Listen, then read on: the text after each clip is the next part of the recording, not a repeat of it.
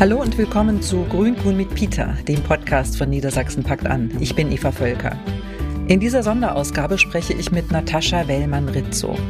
Nachdem vor kurzem Oksana Janssen hier einen Einblick in die ukrainische Community in Niedersachsen gegeben hat, spreche ich heute mit Natascha Wellmann-Rizzo darüber, wie Russinnen und Russen in Deutschland, aber auch in Russland Putins Krieg erleben.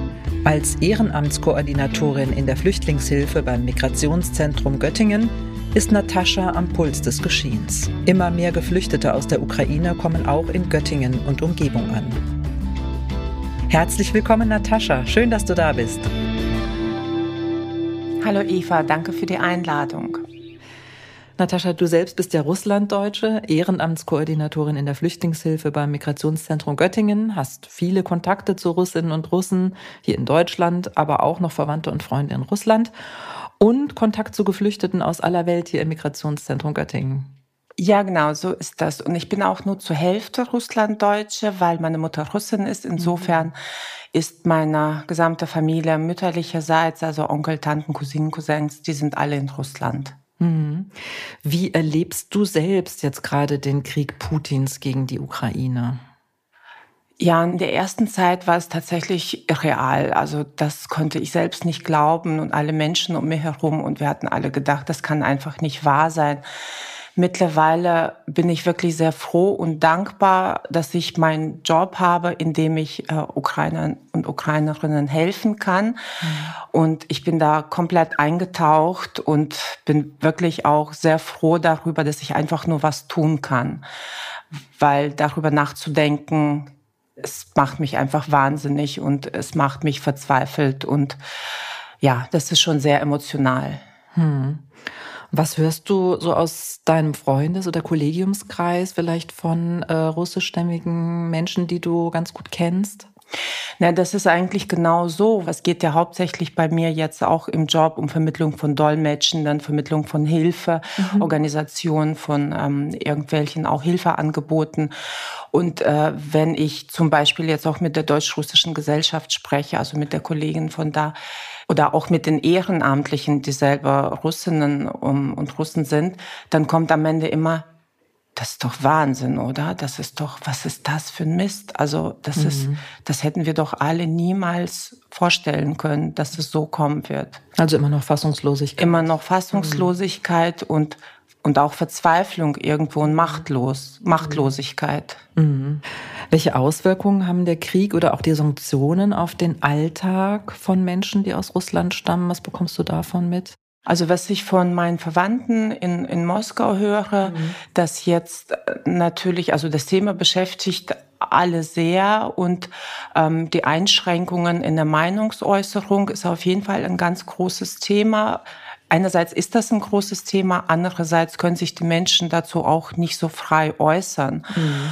Und aktuell sind alle sehr mit Alltagssorgen beschäftigt. Es schließen ganz viele Geschäfte gerade auch in Moskau. Also ich habe auch einen großen Teil meiner Verwandtschaft in Moskau. Es schließen die Geschäfte. Es werden nur von allen Lebensmitteln irgendwie und, und, und vor allem haltbaren Lebensmitteln nur eine bestimmte Anzahl von Verpackungen mhm. pro Person äh, verkauft, so dass die Leute wirklich jetzt damit beschäftigt sind, ja, irgendwie Dinge zu besorgen für den Alltag und haben einfach auch große Angst, was kommt und große Angst vor Ungewissheit auch. Mhm.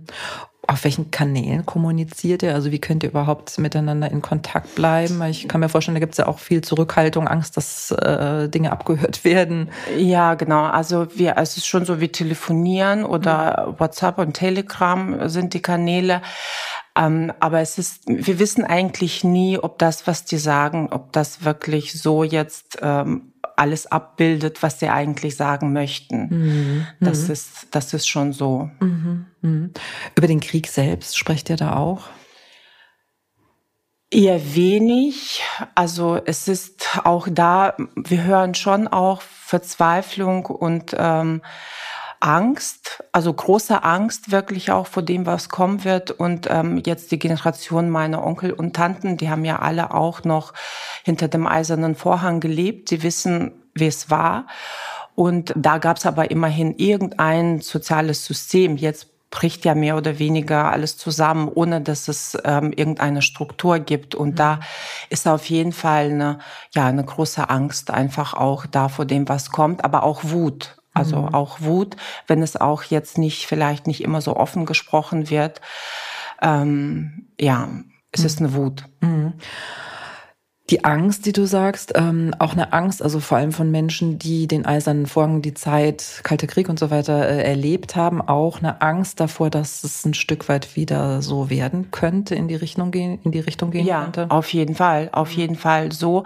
Und zwar, und das betrifft dann alle Lebensbereiche. Also isoliert sein und eben das Zusammenbrechen des Wirtschaftssystems, des sozialen Systems, ähm, nicht mehr nicht mehr ausreisen können. Wir wissen jetzt auch nicht, wann und ob wir überhaupt unsere Verwandte wiedersehen. Mhm. Und das ist natürlich für Menschen, die so Verwandte ersten Grades in Russland haben, die hier leben, ist das besonders schwierig. Mhm. Ja.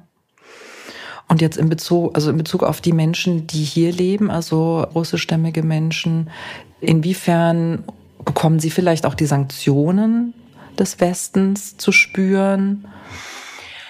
Ich weiß, dass es auf jeden Fall auch schon so Vorwarnungen gab, Schreiben, dass äh, nicht alle Leistungen in Zukunft in Anspruch genommen werden können, für, also an russische StaatsbürgerInnen. Und Schreiben von wem? Also, also jetzt. Wenn du vielleicht ein Beispiel. Ja, mhm. genau. Also ich weiß jetzt, ähm, dass jemand ein Schreiben von der Deutschen Bank erhielt, dass in Zukunft eventuell nicht alle Leistungen ähm, der Bank in Anspruch genommen werden können.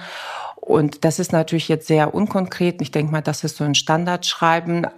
Aber es, auch das weckt so ein Gefühl der Ungerechtigkeit auch, mhm. weil die Menschen hier wollen diesen Krieg auf nicht, mhm. die sind gegen diesen Krieg, die äußern sich dagegen mhm. und sie können auch nichts dafür. Mhm. So. Das ist, glaube ich, wirklich ein großes Problem. Also, dass ähm, Teile der Bevölkerung hier, Russinnen und Russen, alle in einen Topf werfen und äh, nicht unterscheiden, dass es eben Putins Krieg ist und nicht äh, der Krieg der Russinnen und Russen gegen ja, die Ukraine. Hm. Ja, genau so ist das. Also ähm, das ist natürlich auch ähm, neben diesen ganzen Alltagssorgen oder der Angst vor der Zukunft ist das auch, was wir mitkriegen, dass äh, Menschen, auch Russen, auch angefeindet werden. Mhm. Und das macht uns auch große Sorge, weil das die Gesellschaft eher auseinandertreibt und also es ist auf jeden Fall kein Prozess, der zu einem friedlichen Miteinander führt.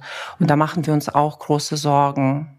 Und tatsächlich, also ich habe es jetzt von meiner Tochter beispielsweise gehört, ähm, in der Schule, also selbst äh, in der fünften Klasse schon geht es los, dass da Kinder angefeindet werden, ähm, wo ein Elternteil oder beide Eltern aus Russland kommen. Mhm. Genau, wir haben das auch von unseren Ratsuchenden auch gehört, mhm. dass auch Kinder im Kindergarten bereits von Erzieherinnen mhm. hingewiesen wurden, sie sollen gefälligst kein Russisch sprechen. Und das ist natürlich wirklich alarmierend. Ja, krass.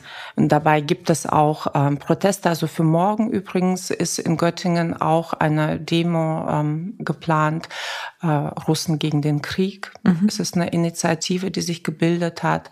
Ja, also es gibt auf jeden Fall ganz eindeutige auch Äußerungen, dass ähm, Russen hier das nicht wollen. Wobei ich auch nicht ausschließe, dass es Russen gibt, die damit einverstanden sind, beziehungsweise die einfach nur aus Patriotismus und aus Desinformation auch vielleicht auch den Krieg unterstützen. Mhm. Ja. Ich glaube, so ein Krieg ist etwas so Unfassbares, dass die Menschen versuchen, ganz einfache Erklärungsmuster herbeizurufen mhm. und einfach die Welt in Gut und Böse aufzuteilen. Dabei ist das alles sehr komplex. Und ich weiß, äh, dass auch viele Russinnen das sehr wütend macht, dass alles, ähm, dass die Berichterstattung auch im Westen sehr vereinfacht ist. Am letzten Freitag bei der Mahnwache am Neuen Rathaus hat die Initiative Russen gegen den Krieg ein, ähm, eine Stellungnahme vorgelesen und äh, zu einer Demo aufgerufen. Ich hoffe auch sehr, dass da sehr viele Menschen kommen. Also das heißt, ähm, man ist auch bemüht, nach außen zu zeigen, dass eben ja, äh, einfach ein Widerstand da ist. Genau, das ist auf jeden ja. Fall, das ist, das ist auch ähm, allen sehr, sehr wichtig, dort auch ganz eindeutig Stellung zu beziehen. Zum Beispiel auch die deutsch-russische Gesellschaft hat auch ein Statement auf ihrer Homepage veröffentlicht mhm. und sich ganz, ganz eindeutig gegen den Krieg ausgesprochen. Mhm. Ja.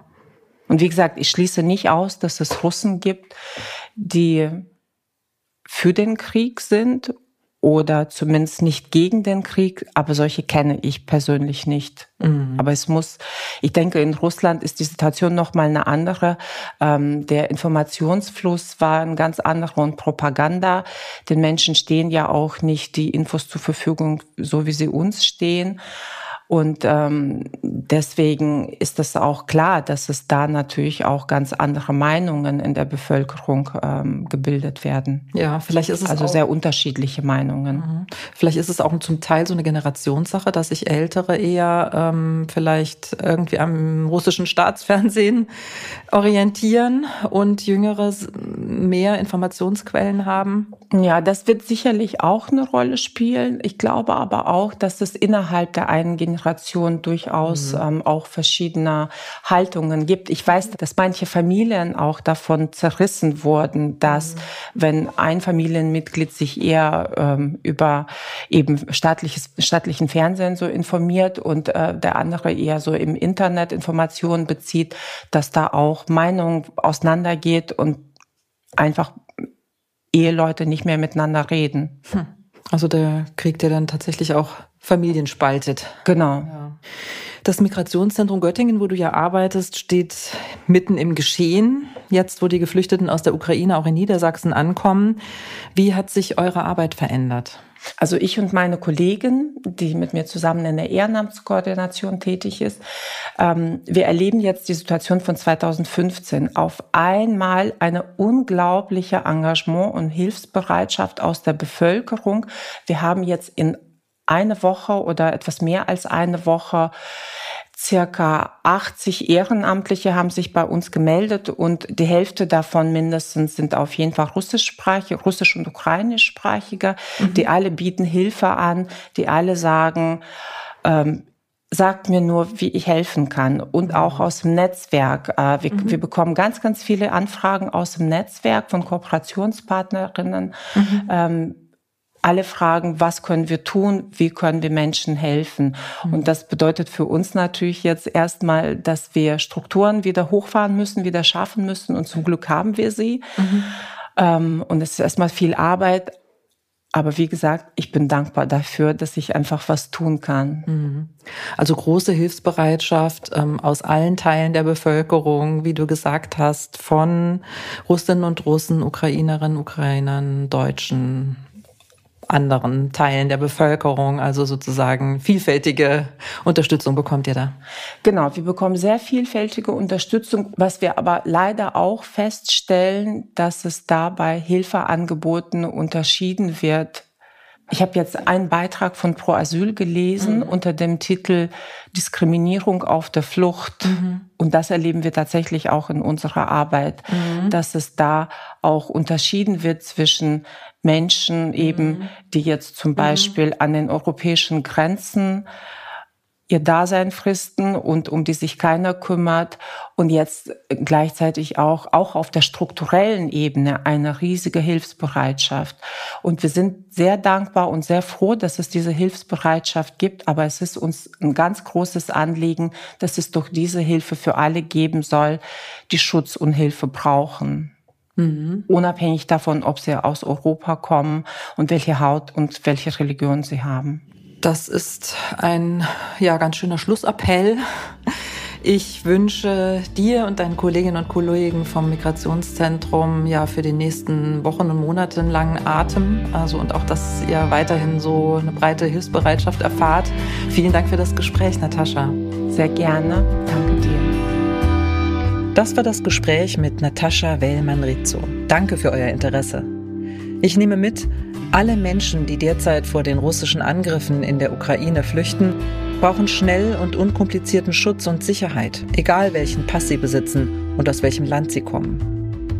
Nach unserem Gespräch erzählte mir übrigens Natascha noch, dass sie die erste Anfrage aus Russland erreichte von einer Person, die darüber nachdenkt, in Deutschland Schutz zu suchen. Sie hatte sich aktiv an der Organisation von Demonstrationen gegen den Krieg beteiligt und hat nun von den russischen Behörden ein Schreiben erhalten, in dem sie ausdrücklich davor gewarnt wurde, sich an Protestaktionen gegen die Regierung zu beteiligen. Der Ukraine-Krieg könnte also durchaus auch Russinnen und Russen dazu bringen, ihr Land zu verlassen. Auch vor diesem Hintergrund ist es wichtig, nicht die Menschen in Russland oder die Russinnen und Russen in Deutschland pauschal für Putins Krieg verantwortlich zu machen. Das war's wieder mal von Grünkohl mit Peter. Wir freuen uns über eure Bewertung auf Apple Podcast. Wenn ihr keine Folge verpassen wollt, abonniert Grünkohl mit Peter auf Apple Podcast oder jedem anderen Podcast-Kanal. Danke fürs Zuhören und tschüss, bis zum nächsten Mal.